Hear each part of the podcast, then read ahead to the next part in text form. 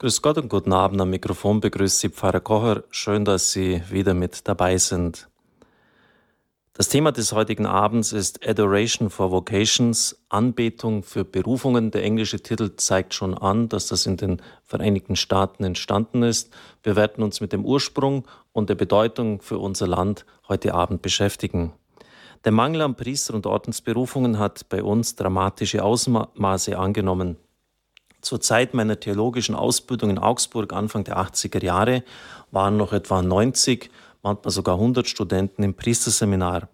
Aber schon damals sprach man von einem Priestermangel und der damalige Generalvikar verglich die Situation mit der deutschen Wehrmacht 1944, als die Russen an allen Fronten durchbrachen. Also das Bild im Klartext, wie sollte man mit so wenig Berufungen noch der jetzigen Situation entsprechen können? Was würde er wohl zur Lage heute sagen, wo nicht einmal mehr 20 Personen bei uns im Priesterseminar sind? Es stellt sich auch die Frage, so manche Regenten, ob man damit überhaupt noch ein geordnetes Seminarleben aufrechterhalten kann. Deshalb überlegen auch manche schon, ihre Priesterseminare zu schließen. Ein Freund, der Mitbruder, er war in Fasching hier, ist Dekan in Neu-Ulm. Er berichtete mir, dass er jetzt noch eine weitere Pfarrei hinzubekommt, sodass er insgesamt für 20.000 Katholiken zuständig ist. In meinem eigenen Dekanat hier in Sonthofen haben Priester schon sechs Pfarreien zu betreuen, ein anderer Freund von mir neun Pfarreien. Es ist kaum eine Trendwende abzusehen, im Gegenteil, die Tendenz ist eher weiterhin fallend. Unter www.berufung.org können Sie die Zahlen nachlesen. Kürzlich hat ein Interview mit Hartmut Niehus Aufsehen erregt. Er ist der Sprecher der Regentenkonferenz.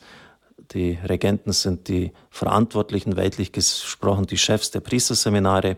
Er sagte, das System, wie es bisher besteht, ist am Ende. Das gilt auch für die Priesterausbildung. Da dürfen wir uns nichts vormachen. Egal welche Anforderungen es geben mag, wir haben schlicht keine Leute mehr.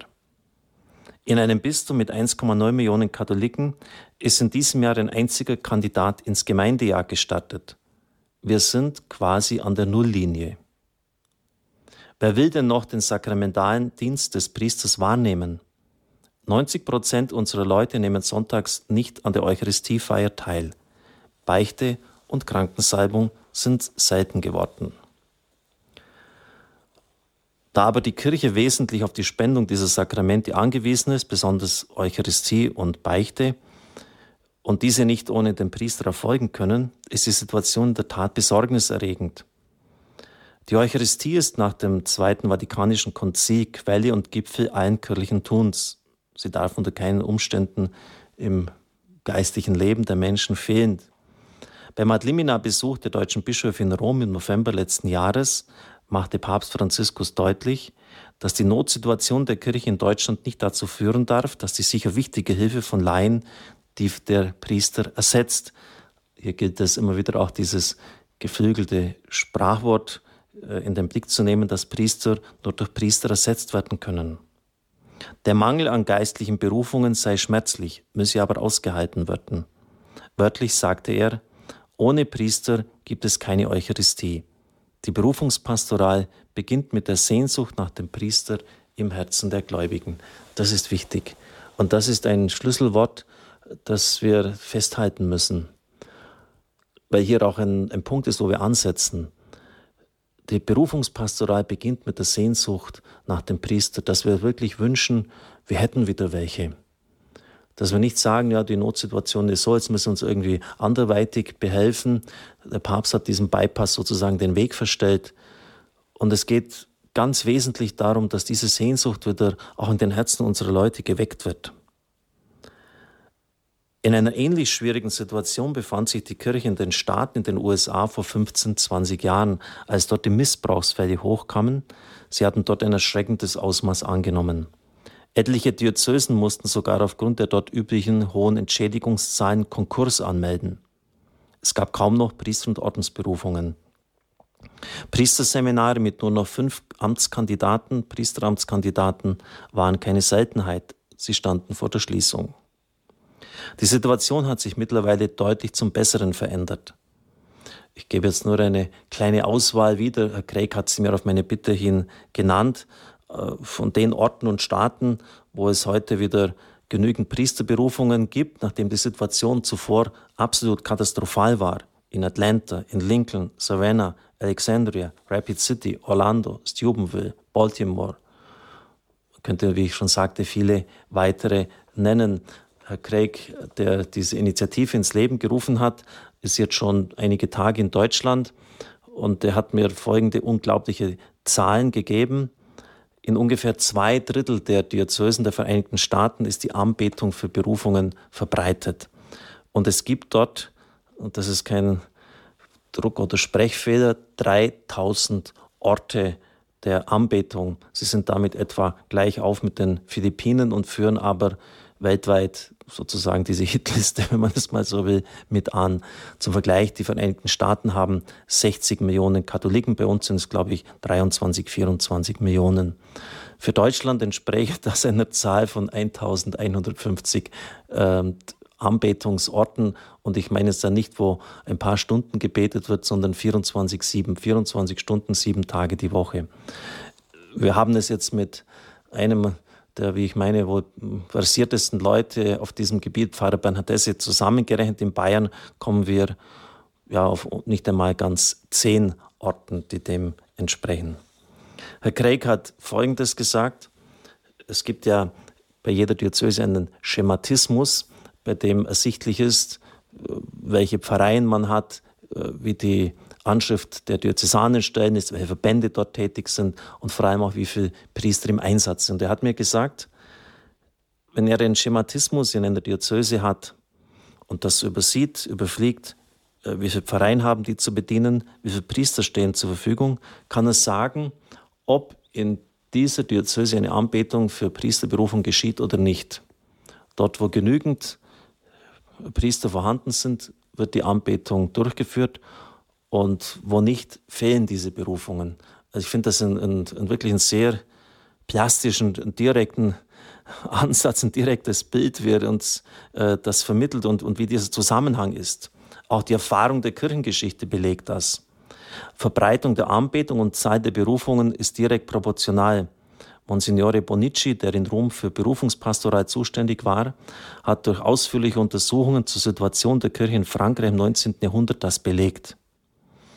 Einen nicht unerheblichen Anteil daran hat die vom Regnum der Legionäre Christi initiierte Bewegung Adoration for Vocations, bei der Herr Craig und seine Frau Britti von Anfang an mit dabei waren.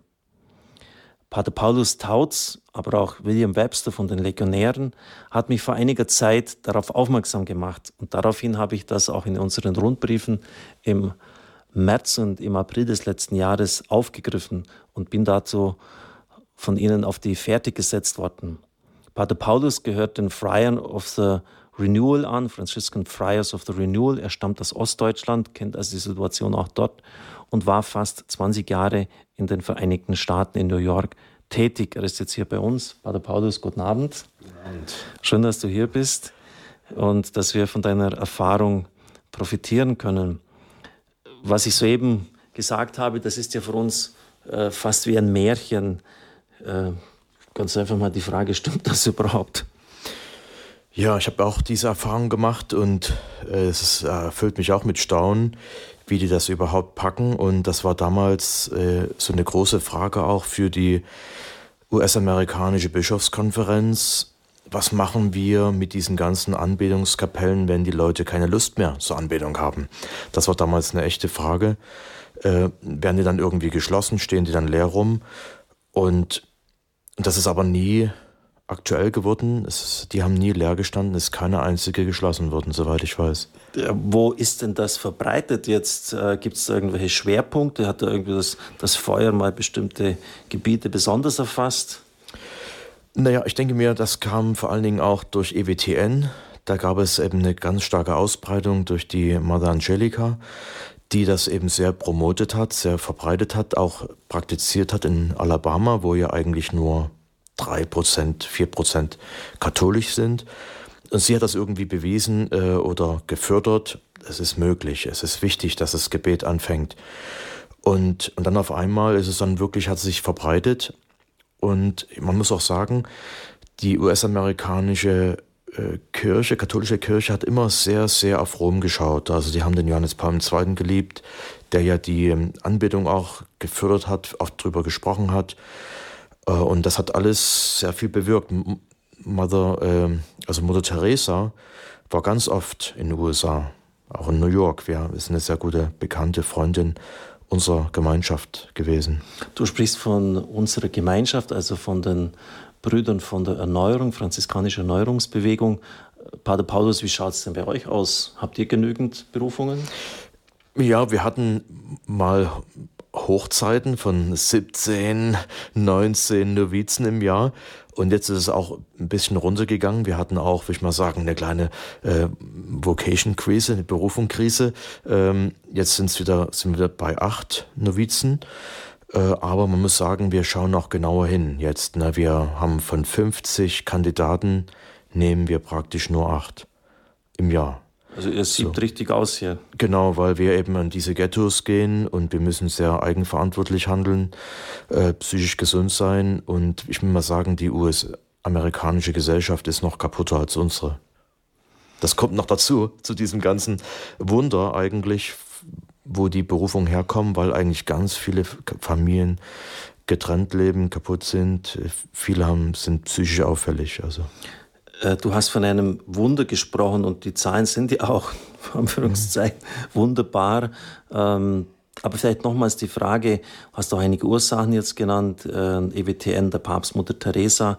Ähm, wo ist denn das besonders verbreitet in den Staaten, äh, geografisch jetzt? Ja, also mit West, mit West ist vielleicht so, ähm, wo übrigens ganz viele Deutsche ausgewandert sind. Wir haben viele haben deutsche Namen noch. Ähm, da existiert noch so eine ländliche Struktur. Da wird auch viel, wie ich mir sagen, äh, die Gemeinden sind relativ gesund. Äh, übrigens auch das die US-Army hat viel Nachwuchs von Midwest, also das ist das gesunde Heartland, sagen die, äh, wo eben viele junge Leute sind, viele Familien existieren. Äh, viele katholische Familien hab, haben fünf, sechs, sieben Kinder, das ist ganz normal, äh, dass sie so viele Kinder haben. Die haben auch größere Häuser, größere Autos.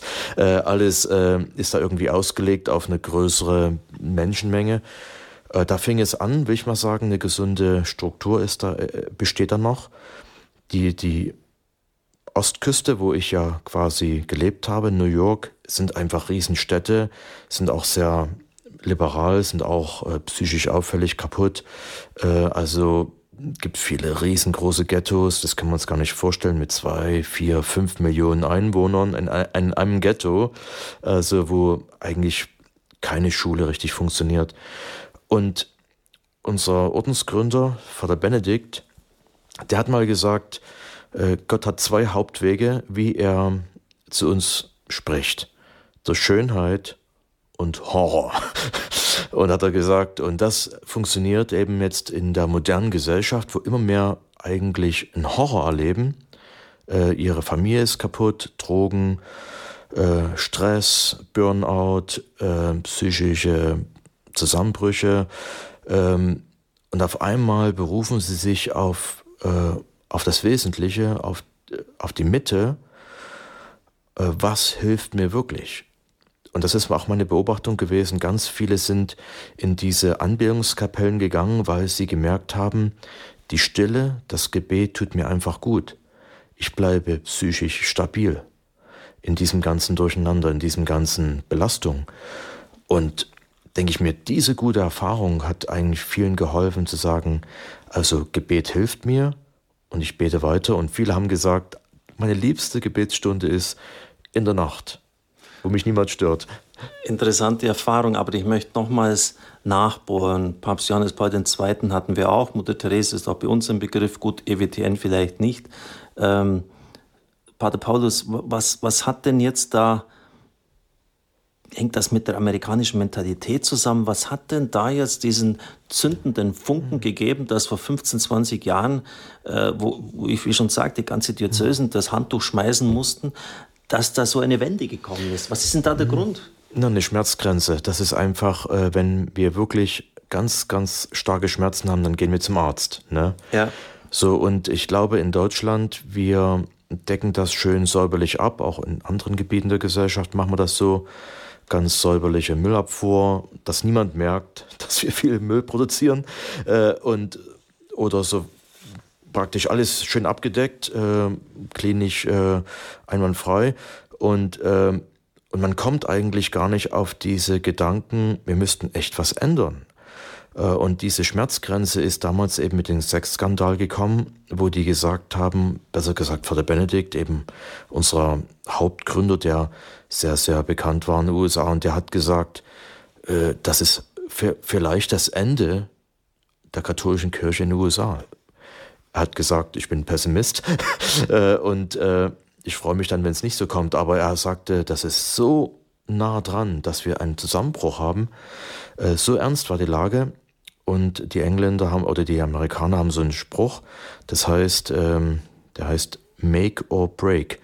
Äh, wir schaffen es oder wir geben es auf. Und Amerikaner sind ja wie ich mal, verordnete Optimisten, äh, die quasi ähm, äh, das schaffen wir, da gehen wir ran, Ärmel hoch äh, und dann ballern sie durch die Gegend. also so, so ein bisschen Cowboy-mäßig, ja, so und, und äh, Sie haben eben das tief drin, so diese Kämpfernatur, äh, sie geben nicht so schnell auf. Und das war, denke ich mir, eine gute ähm, Möglichkeit, ein Char guter Charakterzug, zu sagen, okay, wir packen das an, wir fangen ganz neu an. Und ich weiß noch ganz genau, der Berufungsbeauftragte von New York City, der hat den Grassroots Films äh, Leuten, das sind praktisch auch unsere Freunde, die ja eigentlich äh, Straßenjungs waren und die haben angefangen mit Film machen. Und dann haben sie ihnen gesagt, äh, macht einen Film, macht einen richtigen coolen Film. Äh, wir wollen ganz neu anfangen. Und da haben die gesagt, hier habt ihr 100.000, wir wollen einfach, dass es ein gutes Produkt wird. Und da haben sie nochmal richtig investiert. Also das Geld, was sie hatten, ähm, haben sie investiert, haben gesagt, wir machen jetzt coole Sachen. Wir wollen, wir gehen auf die Straße, wir, äh, und dann sind solche Filme entstanden, äh, God in the Streets of New York, also wo sie praktisch Prozessionen, eucharistische Prozessionen gefilmt haben, von Kirche zu Kirche, durch diese ganzen ethnischen Gebiete in den USA, äh, in New York, also Little China, Little Italy mhm. äh, und so weiter. Und das ist ein ganz toller, bekannter Film geworden. Oder eben Fishers of Man, das ist dieser berühmte Film, äh, wo sie, wo viele Mitbrüder von uns auch mitspielen, äh, regelrecht. Und äh, wo sie einfach zeigen, eine Berufung lohnt sich, Berufung äh, ist wichtig, äh, Gott beruft auch heute, Gott beruft dich. Und ein ganz wichtiger Spruch war in diesem Film, wenn du ein Mann bist, denke nach, ob Gott dich ruft, weil ohne Priester geht's nicht. Das war ein ganz wichtiger Kernsatz. Danke, Pater Paulus. Eine wichtige Frage noch. Du bist ein Wanderer zwischen den Welten. Du kennst die Situation in Ostdeutschland, warst jetzt einige Jahre auch in Bayern tätig, in Freiburg warst du auch fünf Jahre lang, in Irland, in den Staaten. Ist die Anbetung für Priesterberufungen oder für geistliche Berufe überhaupt einfach so von Amerika auf Deutschland übertragbar? Naja, erstmal ist der gleiche Jesus. und es geht schon darum, dass wir eigentlich äh, überhaupt die Natur der Anbetung verstehen. Wir machen Jesus zur Mitte. Zum, wir, wir machen Gott zur Mitte, zum Nummer eins. Wir verschwenden unsere Zeit. Wir, äh, wir beginnen eine Beziehung. Äh, wir kommen zur Stille. Wir kommen ins Hören überhaupt. Beten hat auch mit dem zu tun. Wir kommen, also, wir müssen irgendwie runterfahren. Und ähm, quasi ein, einen Ort suchen, wo wir eine ganz konkrete Begegnung äh, haben. Und Night Fever in Deutschland, äh, wo wir, was wir jetzt mittlerweile in 70 deutschen Städten haben, zeigt eigentlich, dass es funktioniert. Aber die Deutschen machen es eben nochmal anders. Sie müssen eben Kerzen verteilen. Sie müssen eben irgendwie was machen. Ähm, so, und ich denke mir, das darf man den Deutschen auch so machen lassen. Also, okay, organisiere was, äh, bleib aktiv, äh, mach's gut, so gut wie möglich. Wir, wir Deutschen, wir, das muss pünktlich anfangen, pünktlich aufhören. Klar. Also solche Dinge eben einfach, wo die Amerikaner erstmal überhaupt kein Werk drauf legen würden. Aber wenn, wenn man quasi da ein bisschen die Deutschen oder die deutsche Mentalität ernst nimmt und mit hineinnimmt ins Boot, dann wird ein Schuh draus. Und Gnade baut auf die Natur auf, wir haben eine ganz tolle Natur, wir Deutschen. Äh, die, ganzen, die ganze Welt staunt, wie wir gewisse Dinge machen. Und, und warum nicht auch im kirchlichen Bereich? Ja, klare Ansage. Ich finde das auch erstaunlich mit Night Fever. Und auch die Erfolge auch der Anbetung bei uns hier in Beiderschwang, es sind 180 Katholiken von 5 Uhr früh bis 20 Uhr Abend, ist ja auch nicht schlecht. Pfarrer Michael Maas ist jetzt mir gegenüber. Ich heiße ihn herzlich willkommen. Er ist der frühere Sekretär des Erzbischofs von Freiburg. Er ist durch Rundbriefe von Radio Horeb auf diese Initiative aufmerksam geworden und Verantwortlicher in Deutschland für die Berufungspastorat, Direktor oder halt geistlicher Leiter des päpstlichen Werkes für Berufungen. Ich begrüße ihn als Gast in unserem Studio. Danke für Ihr Kommen, Pfarrer Maas. Schön, dass Sie hier sind. Sehr gerne. Ich darf Sie den Zuhörern kurz vorstellen. Sie sind Jahrgang 76 in Baden-Baden geboren. Ihrer Spiritualität sind Sie der Schönstadtbewegung verpflichtet, haben in Freiburg und München Theologie studiert, waren dann zwei Jahr, drei Jahre Kaplan, bevor sie Sekretär des Erzbischofs wurden und seit 2014 sind sie Leiter des Zentrums für Berufungspastoral in dieser Eigenschaft auch hier bei uns. Heute, exakt auf den Tag, sind es 90 Jahre, dass das päpstliche Werk für geistliche Berufungen gegründet worden ist. Damals hieß es noch, man höre Frauenhilfswerk für Priesterberufe, finde ich irgendwie klasse. Für damalige Verhältnisse schon ziemlich breit aufgestellt mit Gebet, Finanzhilfe, einem kleinen Schriftenapostolat. Äh, was war denn da nach dem Ersten Weltkrieg, äh, lieber Mitbruder, der Anlass? Gibt es einen bestimmten Auslöser, dass das entstanden ist vor 90 Jahren? Der Auslöser war eigentlich damals ähm, was, etwas, was uns relativ äh, bekannt vorkommen könnte nämlich eine geistliche Not, ähm, die die Frauen wahrgenommen haben, die gespürt haben nach dem Ersten Weltkrieg, ähm, das Land lag da nieder, ähm, es gab wenig Perspektive, man hatte irgendwie einen sinnlosen Krieg geführt, ganz viele hatten auch in ihrer Verwandtschaft, in ihrem Bekanntenkreis ähm, Tote zu beklagen. Und ähm, es war eine Sinnkrise da. Und sie haben gesagt, wer, wer könnte daraus helfen, wenn nicht auch die Kirche und Priester? Aber viele Priester waren selber gefallen im Krieg, auch die Seminaristen waren sehr viele gefallen. Es gab also auch damals äh, sozusagen ähm, Sorgen, wie es da weitergehen kann. Und da haben diese Frauen den Blick in die Heilige Schrift gewagt und haben dort gelesen, bittet den Herrn der Ernte, dass er Arbeiter in den Weinberg aussendet. Und ähm, das haben sie sich zu eigen gemacht und haben gesagt, wir wollen für Berufungen beten und so sind sie drangegangen. Ich finde es faszinierend. Sie haben nicht gesagt, was ich alles ändern muss. Sie haben keine Demonstrationen äh, geplant und äh, keine großen Überlegungen angestellt, sondern haben gesagt, was kann ich verändern? Und ich kann beten. Und so sind sie äh, da drauf gekommen durch das Gebet ähm, um Berufungen und haben dadurch sehr viel erreicht. Ist eigentlich auch hochinteressant. Bei vielen anderen Dingen würden wir uns wünschen, dass der Herr uns konkrete Anweisungen gibt, aber er sagt nichts. Also bei vielen Dingen auch, was das Miteinander von Frau und Mann und Gesellschaft betrifft. Aber hier ist er sehr konkret. Bittet den Herrn der Ernte. Also Gebet und auch ist die Ernte ist große Arbeit, es sind wenig. Das war damals schon so. Riesenernte, viel zu tun, wenige Leute, die hier sind, Disproportion und das muss man überwinden und das muss man angehen. Also finde ich sehr aktuell. Und, und das Faszinierende ist, das hat mit ein, einer Handvoll, zwei Handvoll Frauen begonnen in Freiburg. Ähm, vor 90 Jahren auf den Tag genau, was mich unglaublich freut, dass ich gerade heute da sein kann, dass sich das so ergeben hat. Und schon in den ersten Monaten beginnen Zehntausende Frauen mitzubeten. Und mit der Zeit sind es Hunderttausende, die in Deutschland beten. Die Frauen gehen zu den Bischöfen in den einzelnen Diözesen sagen, dürfen wir das bei Ihnen in der Diözese auch machen? Und die Bischöfe erlauben das dann nach und nach. Und ähm, das bekommt eine unglaubliche Kraft, sodass es dann später sogar von den Nationalsozialisten verboten wird, 1939, die mit Kirche, Glauben wenig anfangen konnten.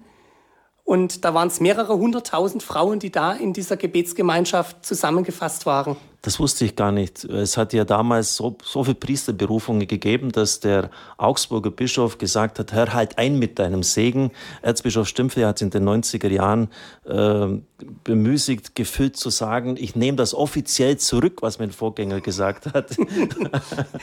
ja, das, ähm, das Interessante ist eben tatsächlich, ja, dass, dass das Gebet der Frauen eine Wirkung zeigt.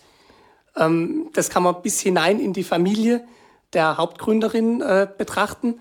Das war die Prinzessin Maria Immaculata von Sachsen. Und von der wird ein Neffe dann selber Priester. Und, ähm, und das ist also ja, ein Zeichen dafür, auch dass dann insgesamt sich die gesamtkirchliche Situation auch verändert. Und dass das Anliegen die geistliche Erneuerung ist. Das war dieser, dieser Grundboden, auf dem das allen stand lieber Mitbruder, wie ist es dann so weitergegangen, um auch ins Heute zu kommen, nach dem Krieg vielleicht noch ja, ein paar so wichtige Etappen, aber dann vor allem auch, wie es jetzt ausschaut, bitte. Genau, gut, erstmal dann noch, nachdem äh, die Nazis es verboten hatten, wie konnte es da weitergehen? Sie konnten natürlich nicht das Gebet verbieten, das geht schlecht. Ja. Aber die Organisation, und das war natürlich sehr wichtig, ähm, dass da auch Gebetsbilder gedruckt und verteilt wurden. Es wurden auch Schulungen abgehalten, auch in den Gemeinden. Es war immer ein ganzheitlicher Ansatz, weil sie gesagt haben, die Berufungen entstehen in der Familie. Das heißt also, wir müssen auch die Familien stärken in ihrem Glaubensleben, haben ganz viele Kurse angeboten. Und das wurde dann ähm, sofort verboten. Da hat man überlegt, wie man dem umge das umgehen kann und hat gesagt, wir unterstellen das dem Heiligen Vater. Dann wird es ein päpstliches Werk und es gibt keinen Zugriff mehr. Okay. Und ähm, das hat zwei Jahre gebraucht, bis man das hingekriegt hat. Und dann war es 1941, dann wurde es zum päpstlichen Werk erst für Priesterberufe. Und dann hat man auch noch für Ordensberufe das gegründet und letztlich dann zusammengefasst im päpstlichen Werk für geistliche Berufe, das es heute gibt, das es heute auch in vielen Diözesen gibt. Sicher kennen das auch etliche von Ihnen, die Sie jetzt gerade zuhören, sind vielleicht auch da mit engagiert dabei. Ähm, in den Diözesen sehr unterschiedlich. Ähm, manche viel stärker wie andere. Und trotzdem ist aber überall auch in etwa heute das ähnliche Problem zu spüren, dass beinahe parallel wie auch äh, die Zahlen der Seminaristen zurückgegangen sind, auch das Gebet ähm, am Zurückgehen ist. Und ähm, ja, wo ich dann, Sie haben es gerade vorhin schon gesagt, äh, Ihren Flyer in die Hand bekommen habe, mit diesem Adoration for Vocations, da habe ich mir in meinem Büro gedacht, ja, kriegen das bloß die Amerikaner hin? Ja. Oder, oder schaffen wir das auch? Ja.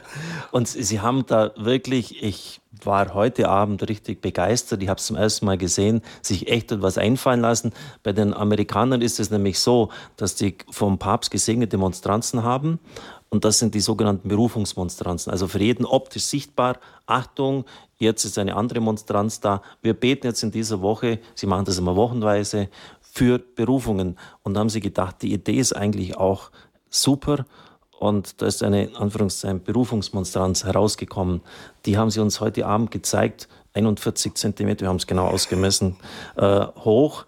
Äh, und ich war wirklich beeindruckt. Beschreiben Sie uns so ein bisschen diese Monstranz und was Sie damit verbinden, was Sie damit für Hoffnungen haben. Genau, meine Hoffnung ist tatsächlich, dass dadurch auch das ähm, Gebet um Berufungen gefördert wird. Und damit meine ich es auch ganz breit, so wie das auch die Frauen gesagt haben. Wir brauchen erst eine geistliche Erneuerung, denn Berufungen wachsen nicht aus dem Himmel, sondern die entstehen dort, wo junge Menschen ähm, in Berührung kommen mit Jesus Christus in dem Glauben.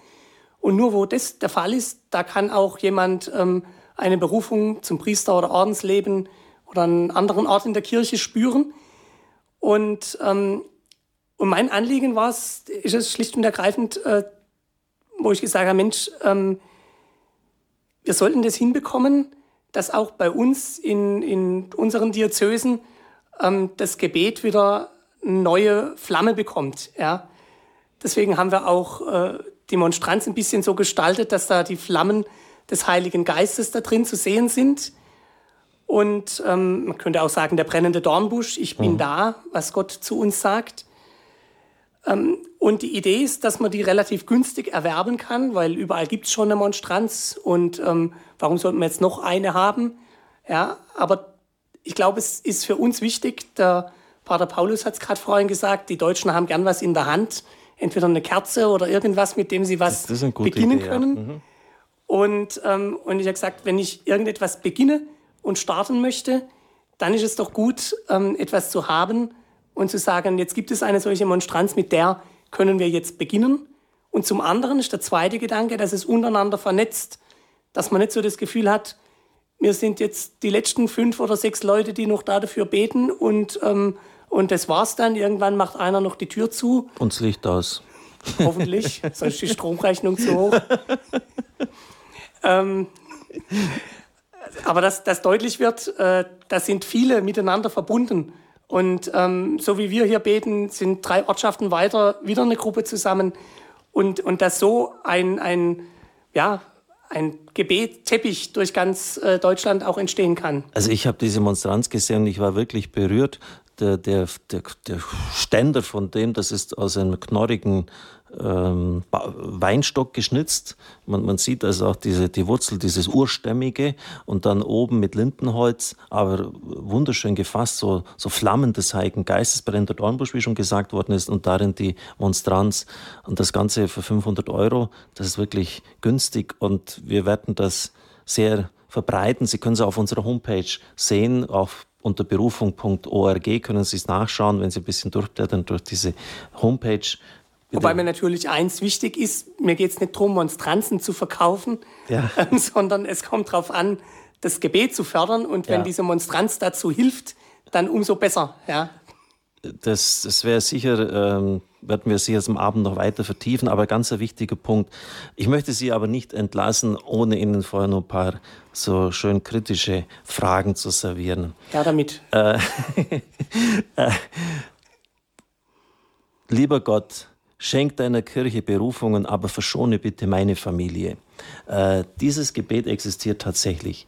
Äh, ich habe jetzt meinen Sohn hochgezogen und, und meine ganze Liebe gegeben. Ja, bitte sehr. Äh, warum soll ich den, wenn er den Ruf verspürt, ermutigen, wenn er, wie wir gehört haben, 20.000 Leute zu versorgen hat und neun Verein, der Burnout ist vorprogrammiert? Das sind doch Fragen, äh, die mit die mit Sicherheit kommen. Was sagen Sie denn da dazu, Pfarrer Maas?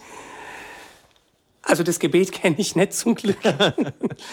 aber, ähm, aber ich kenne natürlich diese Mentalität jetzt weniger im Blick auch auf den, den eigenen Sohn oder so, sondern dass man sagt, oh liebe Leute, wie soll man denn das alles mal hinkriegen? Ja. Ähm, wie, wie soll denn das laufen? Ähm, so große Seelsorgegebiete und da geht man doch kaputt als, ja. als Priester. Ja?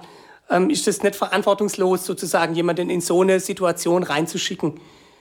Und ähm, klar, wir kommen alle aus einer ganz anderen Situation. Wir kennen es anders. Wir kennen noch den Pfarrer am Ort und das war ja auch gut so.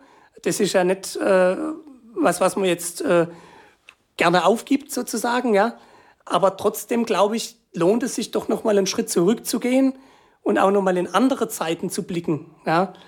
Ähm, Im bei der beginnenden Kirche, wie sind da die, äh, die Apostel und dann in ihrem und danach die, die anderen losgezogen und haben ähm, das Evangelium verkündet, unabhängig davon, ob das jetzt fünf Kilometer oder 500 Kilometer zu gehen sind.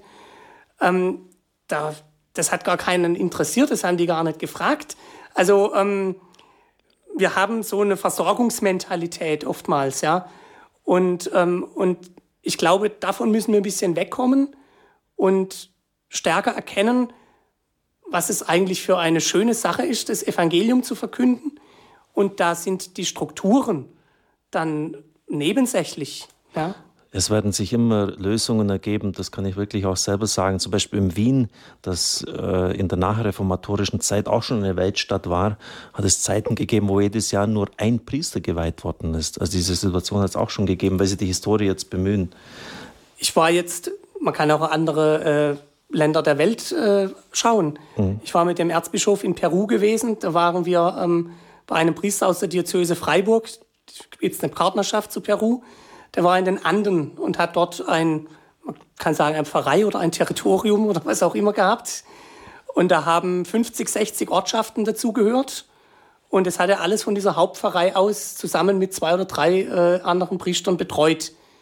Und die haben keinen unglücklichen Eindruck gemacht. Ja. Es kommt immer auch auf die Frage auch, wie begegne ich dem anderen, was habe ich denen zu sagen und auch natürlich auch vom Blick der Gemeinde, welches Anspruchdenken ähm, habe ich an einen Priester. Ähm, was erwarte ich eigentlich von dem? Erwarte ich von dem, dass er gut funktioniert? Oder erwarte ich von dem, dass ich von ihm die Sakramente gespendet bekomme?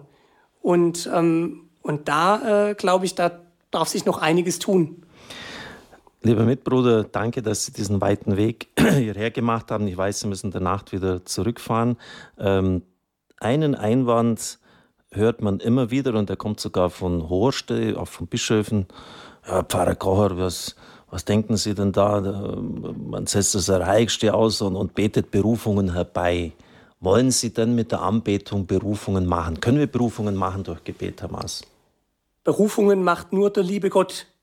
Ja, die machen nicht wir. Ähm, was ich aber weiß, ist, dass äh, der Herr uns den Auftrag zum Gebet gegeben hat.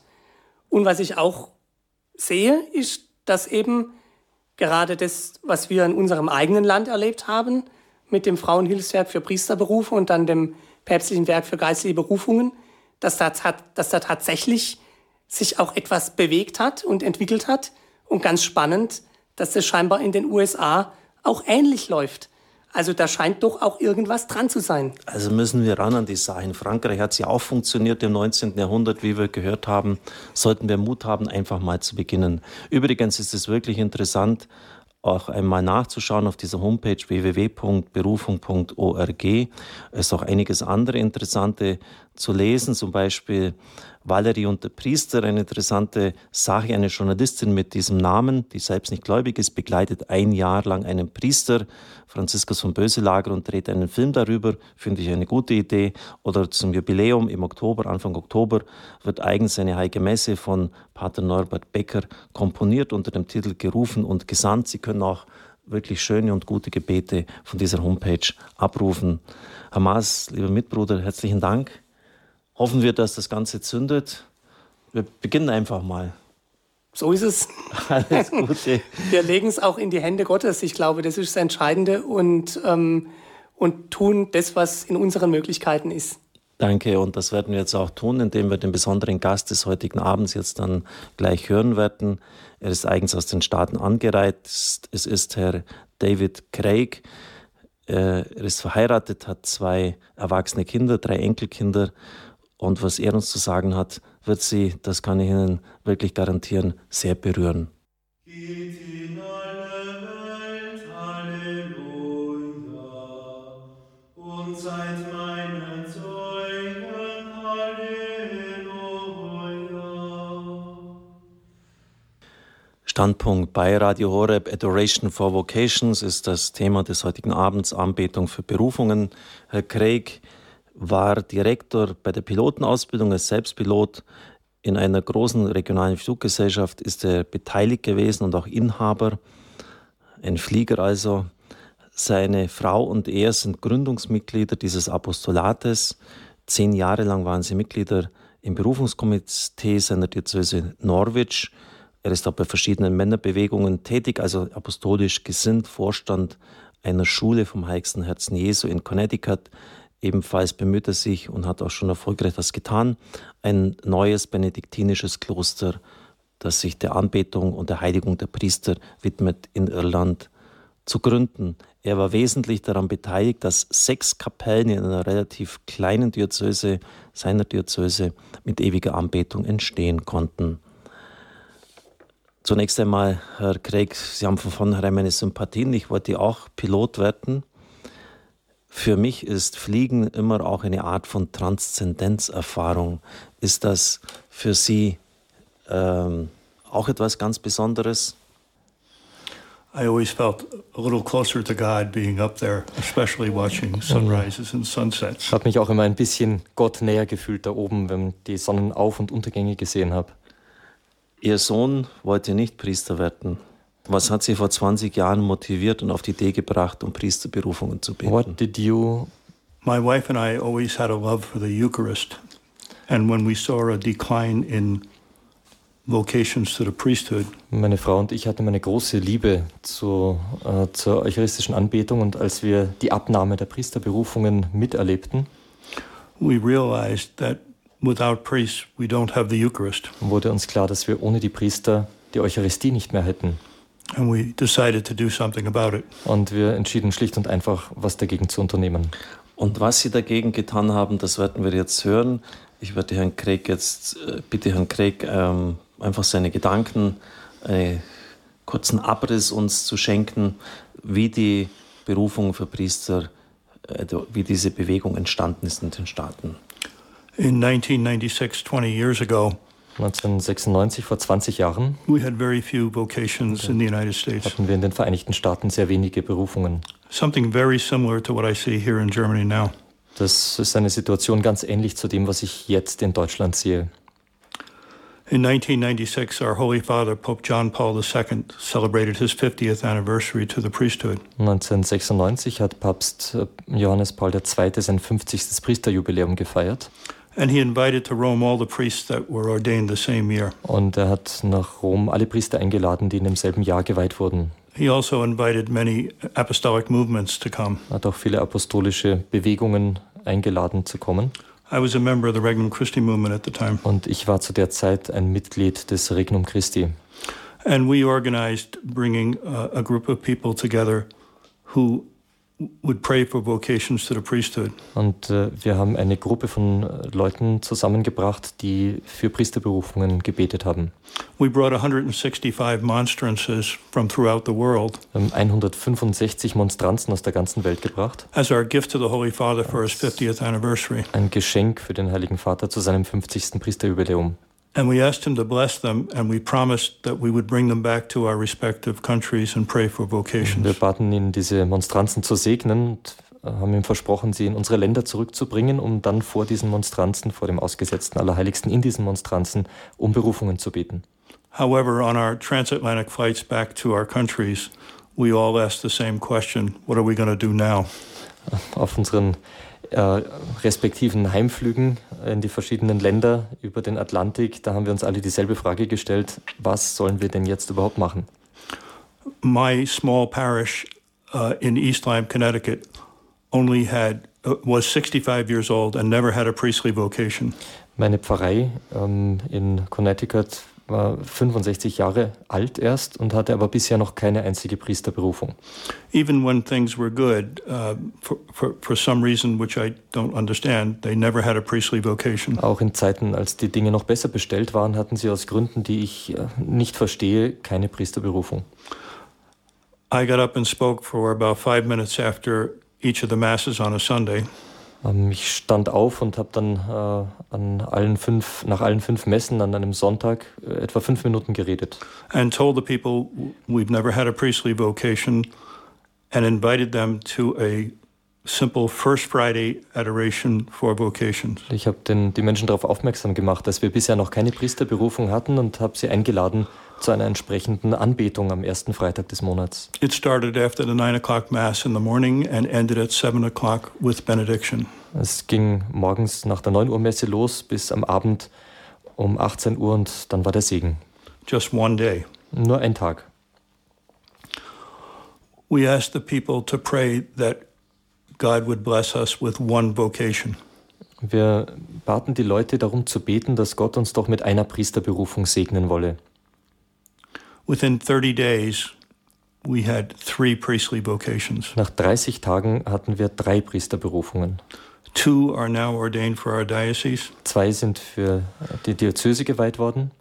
The third is a contemplative monk, and he will be ordained in two weeks. Der dritte ist ein kontemplativer Mönch und der wird in zwei Wochen geweiht. God was saying to us, You can't outdo me in generosity. Gott sagte zu uns auf diese Art und Weise, ihr könnt mich an Großzügigkeit nicht übertreffen. We never realized how often we would tell that dramatic story. Und wir wussten damals noch nicht, wie oft wir diese dramatische Geschichte erzählen würden. We then started, we had no perpetual adoration chapels in our diocese. Wir hatten in unserer Diözese keine Kapellen ewiger Anbetung. We wrote to our bishop and volunteered to help with vocations. Ähm, wir haben unserem äh, Bischof geschrieben und äh, uns zu helfen mit äh, dieser Anbetung. He invited us to join a new vocation committee. Er hat uns eingeladen, ein neues Komitee für Berufungspastoral, Berufungen äh, daran teilzunehmen. My wife and I said we wanted to do the spiritual aspect, the, the praying for vocations. Meine Frau und ich sagten, wir möchten uns gerne auf den geistlichen Aspekt dieses Gebetes für Priesterberufe äh, konzentrieren. We had 87 parishes. It's a small diocese. Ähm, 87 Pfarreien, also eine kleine Diözese. Only about 10 parishes had any form of adoration. Und nur zehn von diesen Pfarreien hatten irgendeine Form von Anbetung. Over about a two to three year period, we got that up to about 60 parishes. Und äh, nach einer Zeit von ungefähr zwei bis drei Jahren stieg diese Zahl der Pfarreien auf etwa 60. Some were doing just one hour a week. Manche haben bloß eine Stunde pro Woche eine Anbetung gemacht, Others did one day a week, manche einen Tag pro Woche and some did uh, once a month, 24 hours of adoration. und manche einmal im Monat 24 Stunden Anbetung. And we provided diocesan vocation prayer cards and other prayers. Und wir haben äh, diözesane äh, Gebetskarten und andere äh, Gebete äh, organisiert. A few years later, we opened our first perpetual adoration chapel. Einige Jahre danach konnten wir unsere erste Kapelle mit ewiger Anbetung eröffnen, where people were praying 24 hours, seven days a week. wenn, äh, wo Menschen eben 24 Stunden, sieben Tage die Woche beten. And then within two years, two more perpetual adoration chapels opened. Zwei, Im Verlauf von weiteren zwei Jahren eröffneten zwei weitere Kapellen mit ewiger Anbetung. That's when the Holy Spirit inspired my wife with a great idea. Dann hat der Heilige Geist meiner Frau eine großartige Idee gegeben. She said, Why don't we ask the perpetual adoration chapels to do one week of praying for vocations per month? Sie sagte, warum bitten wir nicht diese Kapellen, in denen ewige Anbetung stattfindet, eine Woche pro Monat für die Berufungen zu beten? on a rotating basis. Und zwar auf einem Rotationsprinzip. They all agreed to do it, and we provided the monstrance. We moved a, a monstrance blessed by John Paul II. Alle haben zugestimmt und wir haben die Monstranzen, die Johannes Paul II. gesegnet hatte, bereitgestellt. You don't need a special monstrance, but when the people saw the special monstrance, they knew it was their week to pray for vocations. Natürlich braucht man keine besondere Monstranz, um für Berufungen zu beten, aber immer wenn die Leute gesehen haben, dass genau diese Monstranz in Verwendung war, wussten sie, dass jetzt für die Berufungen gebetet wird. A year later, we opened the fourth perpetual adoration chapel. Ein weiteres Jahr später wurde die vierte Kapelle mit ewiger Anbetung eröffnet. We went to the leadership and the people of the adoration chapel and asked them to pray for one week per month. Und wir haben auch ähm, die Leiter dieser ewigen Anbetung gebeten, einmal eine Woche pro Monat für die Berufungen zu beten. They agreed. Sie haben zugestimmt And we had the opportunity, we had the, the, the privilege then of becoming the first diocese in the United States, or maybe the first diocese in the world, Wir hatten Ja. das Privileg, die erste Diözese in den Vereinigten Staaten oder vielleicht sogar in der Welt zu werden, to have perpetual adoration for vocations. in der ewige Anbetung für Priesterberufungen stattfindet. So the first week of the month, uh, one parish plays, prays, then the second week another, Also die erste Woche nimmt, übernimmt eine Pfarrei, die zweite Woche eine andere und so weiter. We now have six perpetual adoration chapels, Wir haben jetzt aktuell sechs Kapellen mit ewiger Anbetung and we had to go get another monstrance. Und äh, wir brauchten noch eine weitere Monstranz. Uh, that good news was published in the Catholic newspapers. Diese frohe Nachricht wurde in den katholischen Zeitungen veröffentlicht. The Vatican read the newspapers Auch der Vatikan las diese Zeitungen and contacted us. und hat uns kontaktiert. The person who contacted us, his superior was a Polish cardinal. Ähm, der Vorgesetzte der Person, die uns äh, kontaktierte, war ein polnischer Kardinal, Cardinal Graujalewski. äh, Kardinal Graużoleski. He had lunch once a week with Pope John Paul II. Er hat äh, einmal die Woche mit Johannes Paul II. zu Mittag gegessen. He told Pope John Paul, Und er erzählte Johannes Paul. Pope John Paul said, Why isn't every diocese doing that? Und Johannes Paul II. sagte, warum macht es nicht jede Diözese? And he instructed his Secretary of State, Cardinal Sodano, Und der hat seinen Staatssekretär Kardinal Sodano angewiesen, to write a letter to all the ordinaries, all the bishops of the world, einen Brief an alle Bischöfe der Welt, an alle Ordinarien zu schreiben, encouraging them to start adoration for vocations. um sie zu ermutigen, die Anbetung für Berufungen zu starten. In 2004, shortly before Pope John Paul II died, 2004, kurz bevor Johannes Paul II. starb, he invited us to Rome to meet him hat er uns nach Rom eingeladen, um ihn zu treffen and to bring a unblessed monstrance. und eine noch nicht gesegnete Monstranz mitzubringen. He said, we, my wife and I were to represent North America, and he invited a couple from each continent also. Also meine Frau und ich haben Nordamerika repräsentiert und er hat ein Ehepaar äh, von jedem Kontinent eingeladen. That monstrance in the United States has, is still traveling around the United States from diocese to diocese Und- and walking through the streets of many cities. Diese Monstranz äh, reist nach wie vor durch die ganzen Vereinigten Staaten von einer Diözese zur anderen und äh, geht bei Prozessionen durch die Städte. In the beginning, we tried to control the spread of the apostolate, such as keeping very good records. Ähm, am Anfang wollten wir die, die Ausbreitung dieser Pastoral genau kontrollieren We learned that was a mistake. und wir haben gelernt, dass das ein Fehler war. Some dioceses in the United States don't call it adoration for vocations. Manche Diözesen in den Vereinigten Staaten nennen das einfach nicht äh, Anbetung für Berufungen. They may call it holy hour for vocations. Sie nennen das vielleicht eine heilige Stunde für Berufungen They may call it Eucharistic adoration for vocations. oder eucharistische Anbetung für Berufungen. The name is not important. Der Name ist überhaupt nicht wichtig. The apostolate took on a life of its own Dieses Apostolat hat ein Eigenleben entwickelt and spread rapidly across the United States. und hat sich ganz schnell über die Vereinigten Staaten ausgebreitet.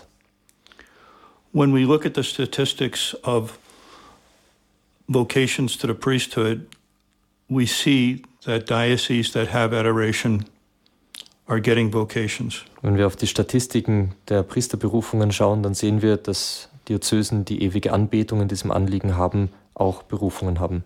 We are also seeing a, a tremendous increase in vocations in certain uh, orders of nuns. Wir sehen auch äh, eine, eine, eine große Zunahme an Anbetung für Berufungen in äh, Schwesternorden.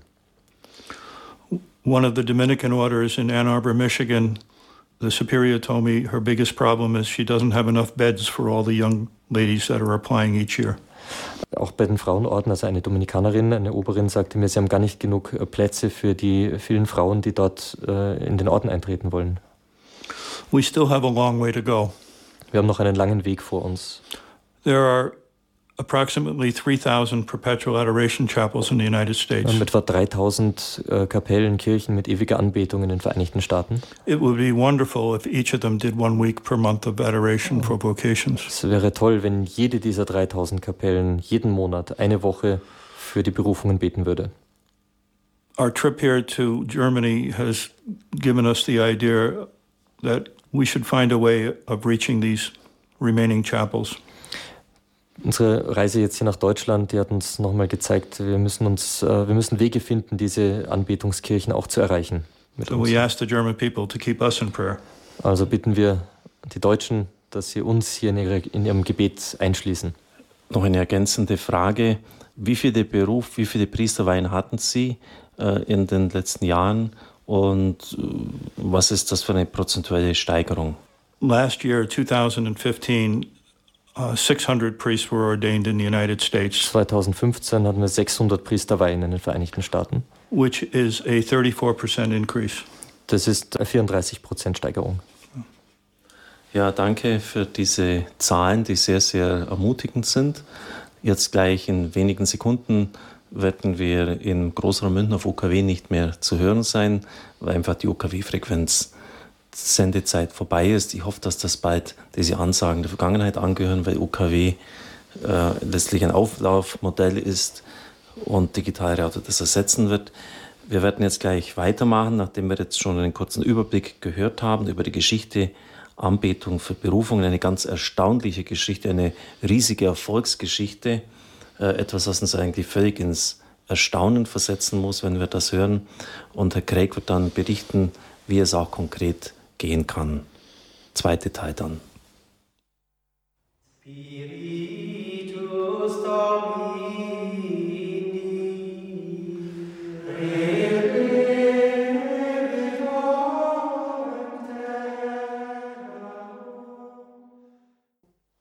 Radio Horeb Standpunkt. Es geht um Anbetung für Berufungen. Ich freue mich, dass Sie eingeschaltet haben.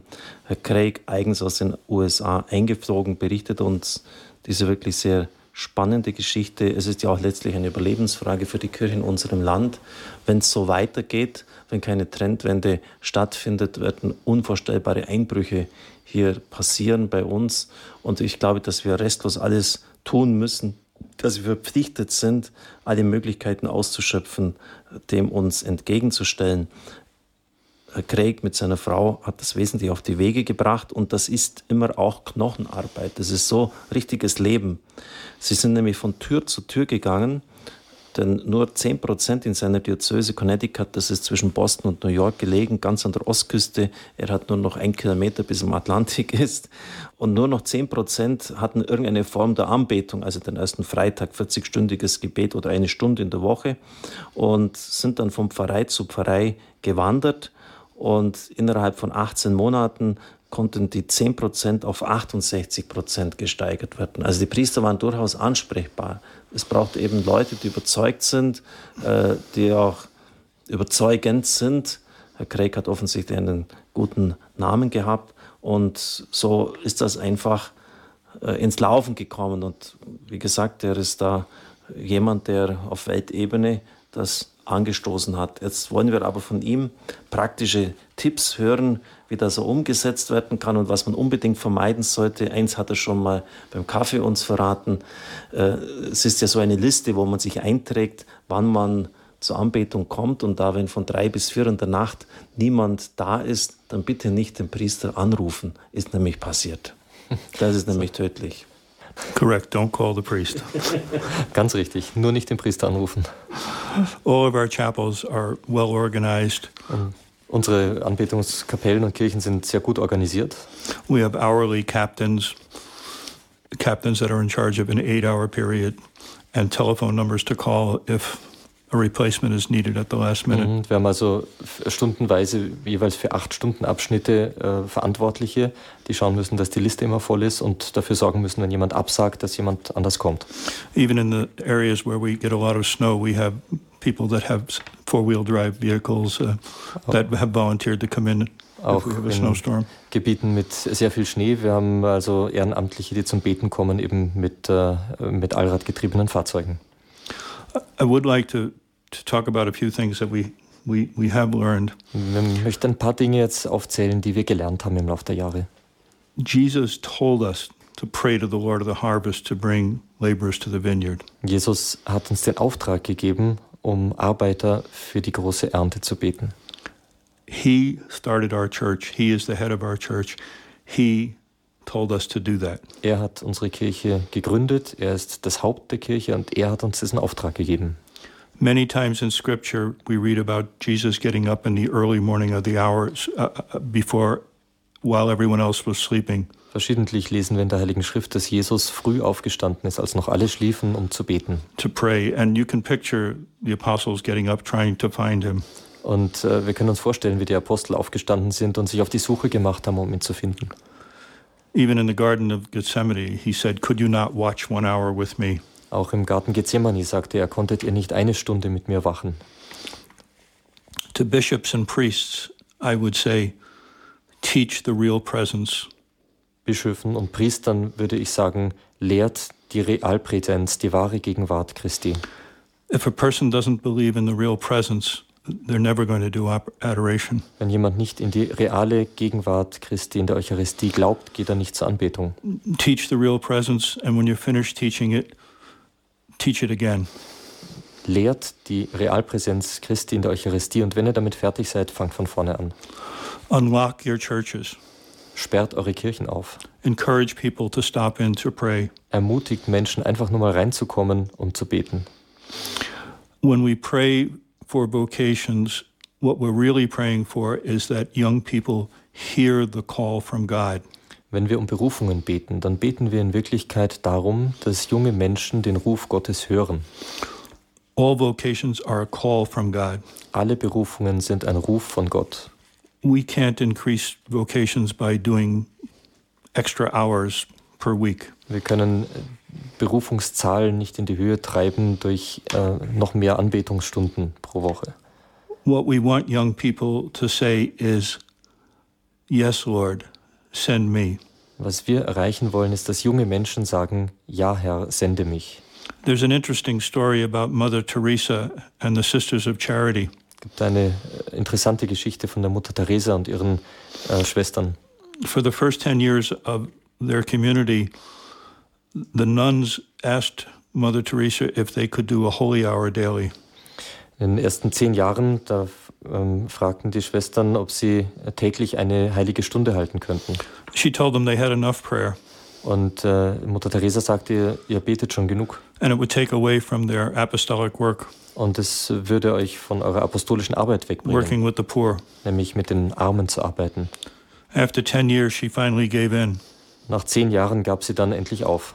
And the vocations dramatically increased. Und die Berufungen sind dramatisch angestiegen. I don't know how many nuns they have today, Ich weiß five gar or 6,000, I think. Wie viele Schwestern das heute sind? 5.000, 6.000 ungefähr.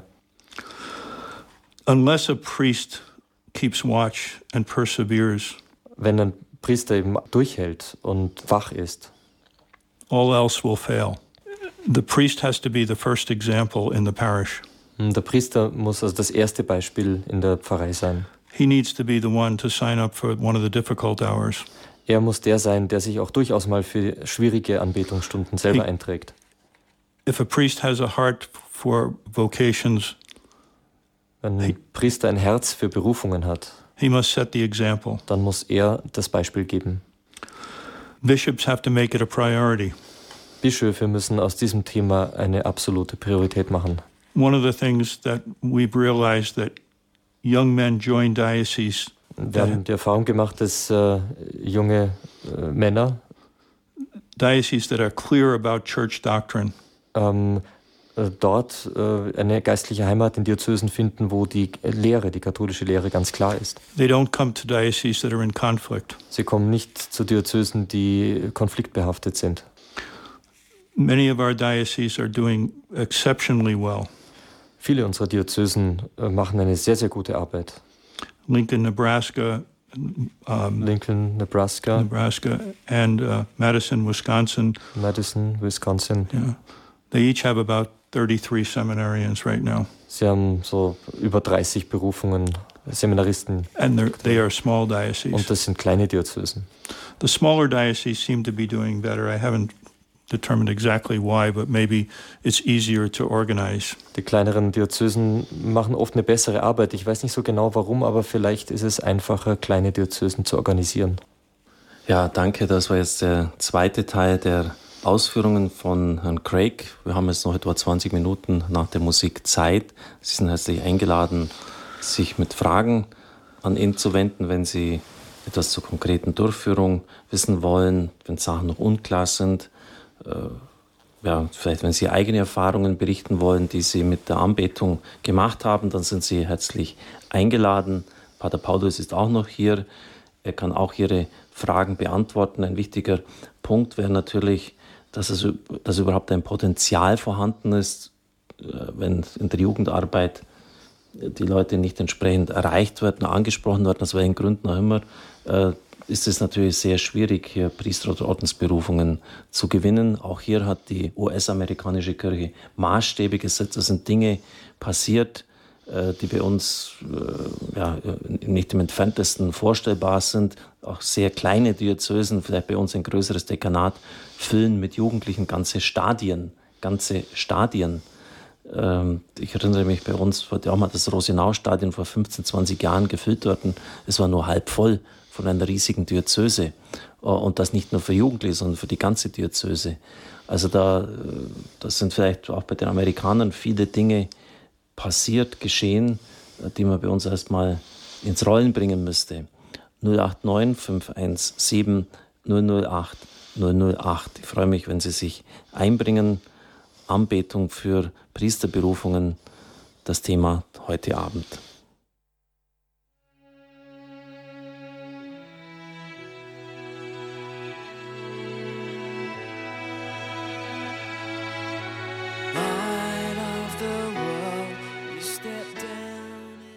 Anbetung für Berufungen heute das Thema mit Herrn Craig, der eigens aus den USA zu uns gekommen ist, um über diese unglaublichen Erfahrungen aus den Staaten uns zu berichten. Es soll eine Inspiration auch für uns sein, mit der Anbetung zu beginnen. Ein Punkt, den er vielleicht noch gar nicht so ausführlich dargelegt hat. Diese großen Zahlen können uns fast erschlagen.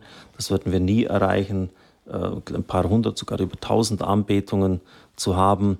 Er hat immer wieder auch in den vorbereitenden Gesprächen gesagt, beginnt einfach mit dem, was ihr habt. 40-stündiges Gebet, Herz Jesu Freitag, die Anbetung, einmal in der Woche, was auch immer dran ist. Es geht auch nicht um den Titel. Wichtig ist, dass es gemacht wird und wichtig ist, dass es für Priester und Ordensberufung, für geistliche Berufungen geschieht. Den Anfang setzen, es wird dann mit Gottes Gnade wachsen. Das ist das Entscheidende. Also jetzt nicht denken, wir müssen da 24-7 jetzt mit, mit aller Gewalt herbekommen. Das hat auch im Balderschwang nicht funktioniert. Man muss es wachsen lassen, weil sie werden jetzt nicht gleich auf Anhieb Leute finden, die die ganze Nacht oder Teile der Nacht durchbeten werden.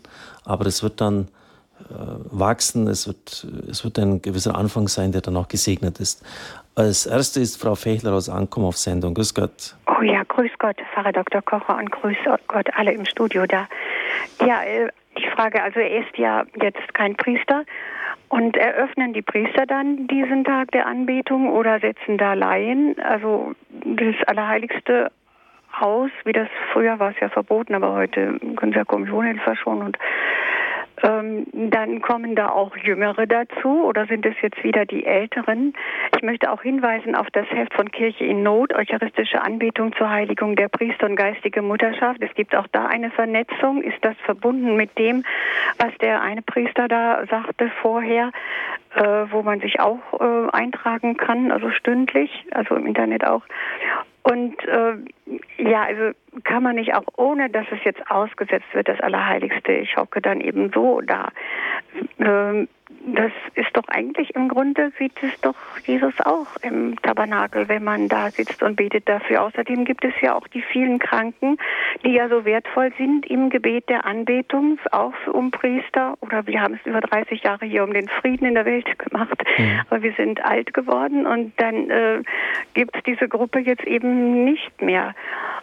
Ähm, aber ich meine, die Kranken müssen ja auch, äh, die sind ja wertvoll dafür. Und mhm. da muss man auch vielleicht sehen, dass sie ja selber die Monstranz sind und auch wirklich Jesus um Berufungen beten. Und Sie haben es ja auch schon öfters gesagt, ist gerade die Schmerzen, das Leiden, das, was einem schwerfällt, oder die kleinen Dinge, wenn man das dafür tut, dann ist es ja auch Anbetung. Muss uns unbedingt jetzt eucharistische Anbetungen sein, was sehr schön ist. Danke. Ja, was ich auch gerne aber äh, täte. Aber es ist halt schon schwierig in einer großen Kirche, wo man auch die Leute dann, ich bin ja auch nur eine Frau, und wenn es dann wirklich ein Mann mit Namen ist, dann ist es ja auch für den einfacher, wieder etwas anzufangen oder etwas Neues zu beginnen. Danke, Frau Fechler. Ich darf jetzt einfach mal dazwischen gehen. Das sind so viele Fragen, die Sie uns gestellt haben. Die müssen wir Stück für Stück äh, aufdrosseln. Und ich bin nur eine Frau, das hat auch Teresa von Avila gesagt, hat aber trotzdem Welten bewegt. Aber das unterstelle ich jetzt Ihnen nicht. Und, und ich bin nur ein Weib, aber sogar noch ein schlechtes, hat sie auch noch hinzugefügt.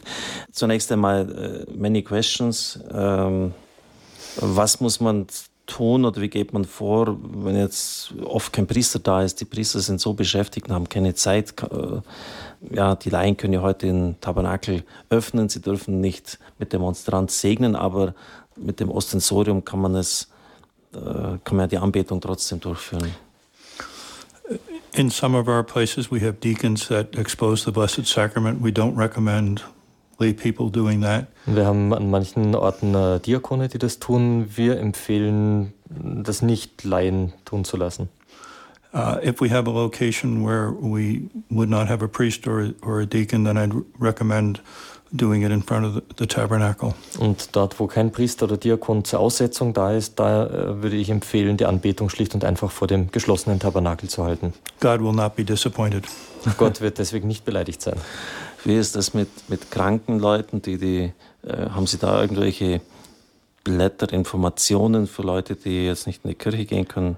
Uh, yes, a person can offer up their suffering for an increase in vocations if they're at home and bedridden and listening to Radio Horrob's Mass. Natürlich können Menschen ihr Leiden, ihre Krankheiten aufopfern, wenn sie im Bett, ans Bett gefesselt sind, zu Hause liegen, die Messe zum Beispiel bei Radio Horeb mitbeten. Very, very, very powerful. Das ist außerordentlich kraftvoll für die Berufungen. Uh, one thing I forgot to mention is Eine Sache habe ich vergessen zu erwähnen. In the last 10 years, we have given a very strong emphasis to praying for the sanctification of our priests, along with an increase in vocations. Jahren haben wir auch eine, eine, eine starke Betonung darauf gelegt, nicht nur für Berufungen zu beten, sondern auch für die Heiligung der Priester. We realize that holy priests are like magnets. Wir haben festgestellt, dass heilige Priester wie Magneten sind. Holy priests attract young men. Heilige Priester äh, sind ein echtes anziehendes Vorbild für junge Männer. So when you're praying for vocations, pray for your priests. Also wenn Sie für Berufungen beten, dann beten Sie auch für Ihre Priester. Sind es eher Jüngere oder auch äh, Leute, die bei Ihnen zur Anbetung kommen? Wie ist der Altersdurchschnitt? We have young right up to um, el elderly people. Wir haben alle, von jungen bis ältere Leute. We even have uh, some school teachers that bring uh, young children in to sit on the floor in front of the Blessed Sacrament. Und wir haben auch äh, Lehrer aus Schulen, die einfach Schüler mitbringen, die dann auf dem Boden vor dem Allerheiligsten sitzen.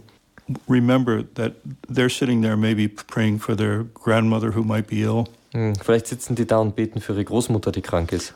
But sitting there in front of the Blessed Sacrament are our future priests and, and nuns. Aber die, die da zu Füßen des Allerheiligsten sitzen, das sind unsere zukünftigen Priester und Nonnen. In 20 years. So in 20 Jahren.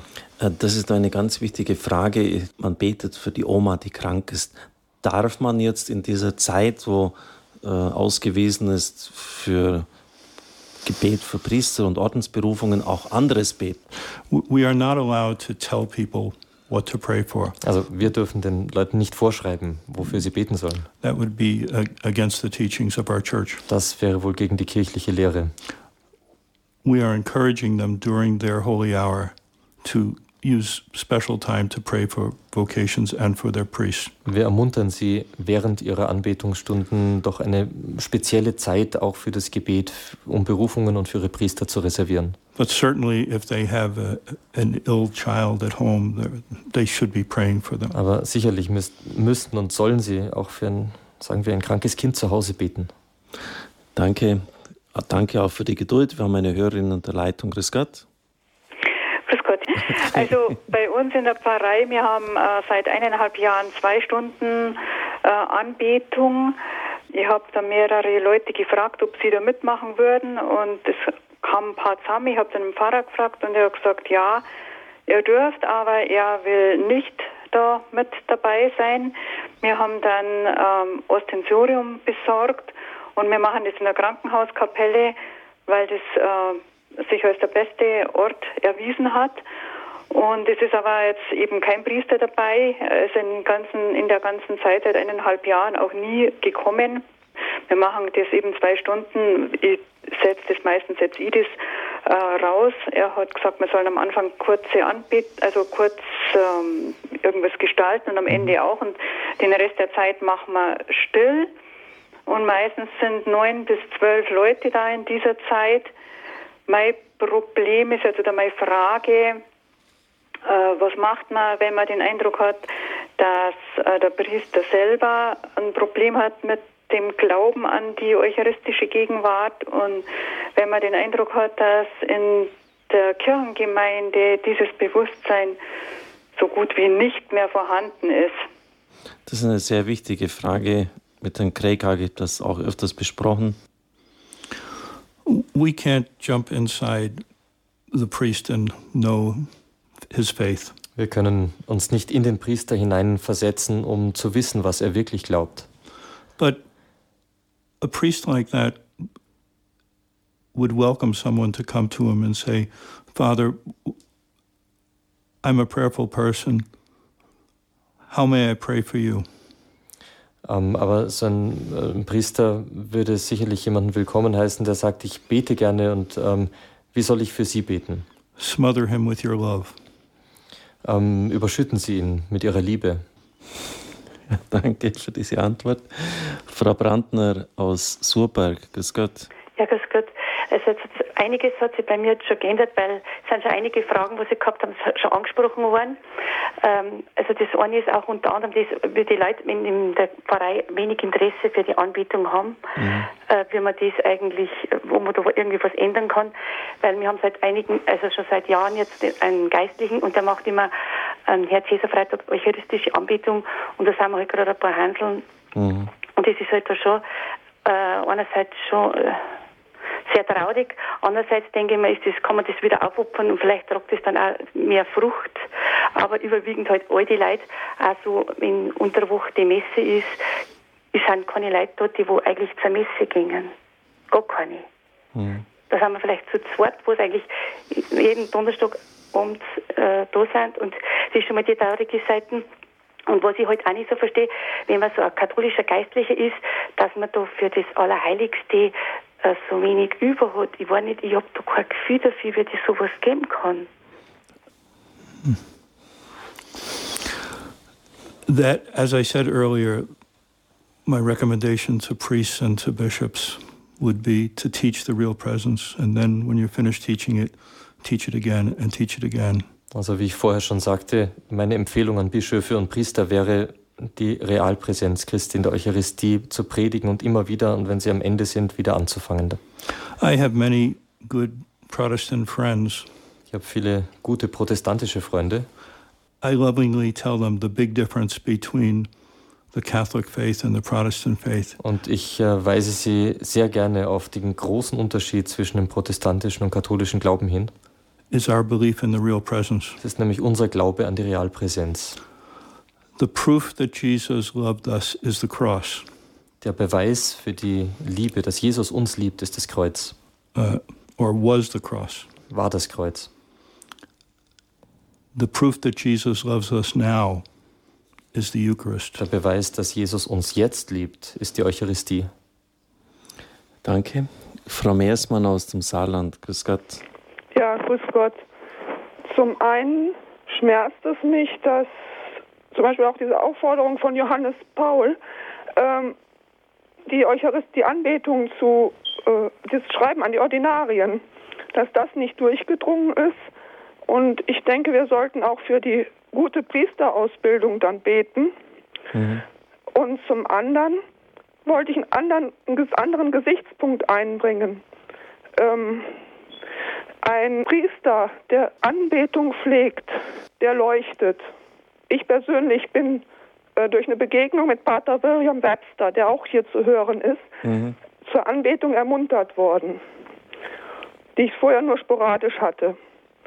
Und ermuntert hat mich dieses beständige Gebet bei den vor der 9 Uhr Messe in Radio Horeb. Mutter Gottes, gib uns geistliche Berufungen. Ich bin im Moment dabei, mein Leben ganz konkret radikal umzustellen. Das ist schön. Äh, Pater Paulus möchte etwas ergänzen. Das war jetzt sehr gut, die Priesterausbildung anzusprechen. Ich habe zum Beispiel mein Theologiestudium auch in Connecticut, ganz in der Nähe von Norwich, äh, gemacht. Und ein ganz wichtiger Teil unserer Ausbildung war die tägliche Anbetungsstunde. Man ist dort angekommen und jeden Tag wurde Anbetung gemacht. Und das ganze Seminar, also das ganze Priesterseminar, 90 Männer beten an.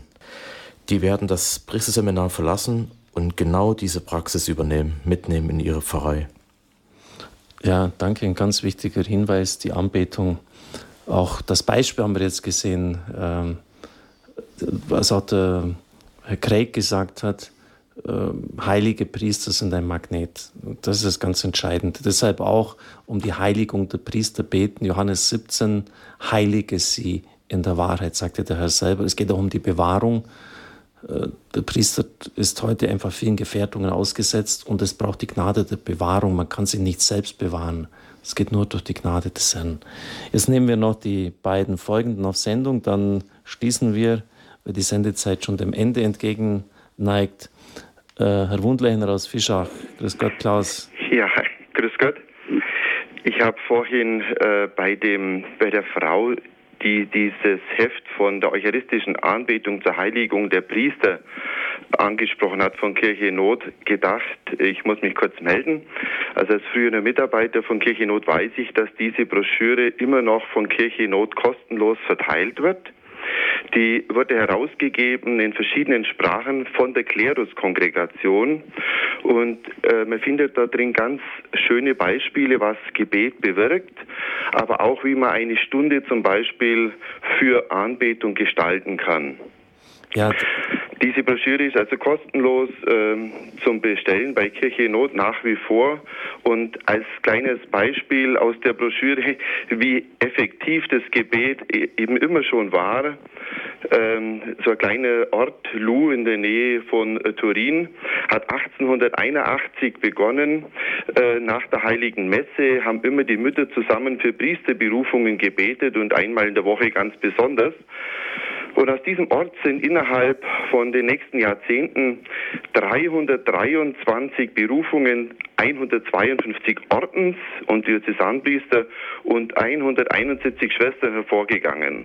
Also 1881 der Beginn. Also durch die ganze Geschichte, wir wüssten eigentlich, äh, welche Macht das Gebet bei Gott hat und welche Gnade und ja, einfach diese Einladung wirklich, äh, dieses Geschenk Gottes zu nützen. Ja, danke. Dann kann ich das jetzt gleich auch noch erwähnen. Bei dem Infofeld auf unserer Homepage, wenn Sie jetzt die Standpunktsendung anklicken, ist das hinterlegt, die Broschüre von Kirche Not, Eucharistische Anbetung zur Heiligung der Priester und geistige Mutterschaft. Es ist wirklich sehr, sehr empfehlenswert. Auch die Berufung von Bischof Ketteler, dieser berühmte Sozialbischof, der seine Berufung dem Gebet einer ganz einfachen Ordensschwester verdankt, auch Nikolaus Cusanus, der große Kardinal, äh, mit seinen wichtigen philosophischen Gedanken, auch das, was ihm an, an Vision, an Eingebung geschenkt worden ist, viele Beispiele, äh, das ist wirklich sehr, sehr inspirierend. Bitte äh, lesen Sie das durch, auch das, was die Kirche dazu sagt. Eine weitere wichtige Homepage ist www.ewige-anbetung.de. Diese Homepage sucht ihresgleichen. Es geht hier um die Geschichte der Anbetung, um lehramtliche Dokumente, Heilige der Eucharistie, eucharistische Wunder und viele praktische Tipps ewige-anbetung.de, alles auch beim Hörerservice hinterlegt und dann auch berufung.org, das Jahresgebet, die Berufungsmonstranz, die Sie sehen können, die wirklich sehr empfehlenswert ist. Ja, danke nochmals für diesen Tipp und jetzt heute zum Abschluss Frau Hahn aus Altomünster. Guten Abend. Ja, guten Abend, Herr Pfarrer Kocher. Also äh, ich bin Mesmerin in einer Pfarrei und bei uns wurde die Anbetung auch abgelehnt. Also ich habe halt auch so einen Vorschlag gemacht, für Priester und Priester- und Ordensberufungen zu beten. Und hat er gesagt, ja, da muss er am Pfarrgemeinderat fragen und das ist dann abgelehnt worden. Und dann habe ich halt gefragt, aber ich muss dazu sagen, ich bin keine Kommunionhelferin, ob ich das alleine, also bei uns ist Demonstrant schon drin, fertig und ob ich mhm. da das, das, das, die Tür aufmachen darf und halt auch ganz ehrfürchtig. Und dann hat er gesagt, ja, ich darf das. Aber jetzt habe ich das eben gehört, dass das der Pater nicht so empfiehlt. Jetzt wollte ich natürlich nichts falsch machen und wollte fragen, ob ich das noch machen soll oder ob ich das lieber sein lassen soll. Na, danke, dass Sie diese Frage zur Präzisierung äh, uns geben. Wir haben es halt so geregelt, geregelt, etwa bei uns im Beiderschwang, dass jemand zumindest Kommunionhelfer sein sollte. So ist es auch von der Kirche offiziell geregelt. Also diesen Dienst kann man ja, äh, ist ja kein großes Problem. Man macht da jedes Jahr einen Einkehrtag mit ähm, und dann ist es auch ganz offiziell möglich. Also ich würde das unbedingt weiterhin behalten. Äh, es, es ist einfach eine Sondersituation und wenn äh, wenn dafür dann alles wieder geschlossen würde, dann machen sie es weiterhin. Das wäre zumindest mein Tipp. Aber gut wäre es halt, wenn sie Kommunionhelferin wären, weil das sozusagen dann das Öffnen des Tabernakels, sie können nicht mit der Monstranz segnen, das darf nur ein Diakon oder Priester, aber das Öffnen des Tabernakels, und das ist einfach die Ordnung der Kirche, äh, ist ihnen erlaubt, es ist möglich, äh, gerade wenn sie diesen Dienst der Kommunionhelferin haben. Aber sonst würde ich mir jetzt äh, in dieser Situation, wo ja, offensichtlich kein Klima da ist, wo die Berufungen günstig sind und sie zumindest die Erlaubnis haben, ich würde es unbedingt weiter tun, kann ich nur sagen. Danke, damit sind wir am Ende unserer Sendezeit angelangt. Ich habe meine Moderation, die Überlegung von Herrn Craig, Kardinal Walter Kasper auch weitergeleitet. Und er schrieb mir folgende E-Mail am vergangenen Freitag. Haben Sie herzlichen Dank für Ihre Mail und den Bericht sowie für die beigefügten Texte. Gerne schließe ich Ihre Anregung, Anbetung für Berufung in mein Gebet ein und hoffe, dass Ihr ähnlicher Erfolg wie in den Vereinigten Staaten beschieden sein wird. Die Situation in Deutschland und Österreich wie in ganz Westeuropa ist in der Tat dramatisch. Es muss ein Wunder geschehen, wenn eine Wende wirklich werden soll. Gut, dass Sie einen Anstoß gegeben haben. Mit herzlichen Grüßen und besten Segenswünschen, Walter Kardinal Kasper. Es muss ein Wunder geschehen, wenn eine Wende wirklich werden soll. Und ich kann nur eines sagen, beten wir um dieses Wunder. Wir nehmen zum Schluss das Gebet Herzklopfen, das der Homepage von berufung.org entnommen ist. Herr Jesus, lebendiges Wort, du hast die Jünger gerufen, dir zu folgen und das Evangelium zu verkünden. Stärke deine Kirche durch Menschen, die im Dienst der Verkündigung stehen und mit ganzem Herzen in der Gemeinde, in der Schule und in der Familie den Glauben bezeugen. Jesus, Brot, von dem wir leben, du hast die Eucharistie gestiftet als bunte Einheit untereinander und als Zeichen deiner Gegenwart in unserer Welt.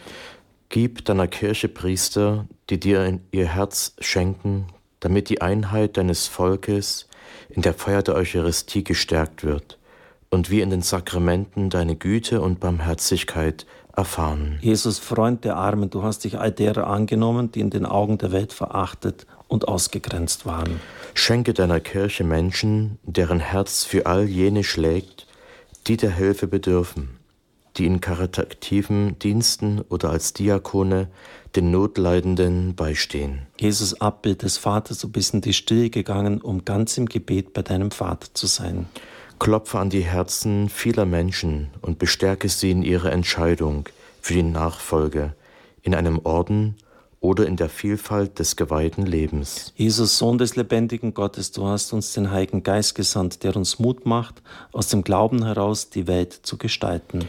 Erwecke deine Kirche zu neuem Leben und lass alle, die in Taufe und Firmung dein Geist empfangen haben, von ganzem Herzen dir und den Menschen dienen. Herr Jesus Christus, du hast uns dein Herz geschenkt und weit geöffnet. Bilde unser Herz nach deinem Herzen, damit wir deine menschenfreundliche Liebe verkünden.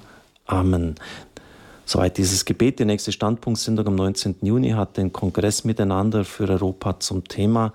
Aber eine letzte Frage muss ich Herrn Craig doch noch stellen, auch wenn die Sendezeit schon vorbei ist. Hat Adoration für Vocation in Deutschland Zukunft? Wird das in Deutschland auch so einschlagen wie in den USA? Ich glaube. Ich glaube.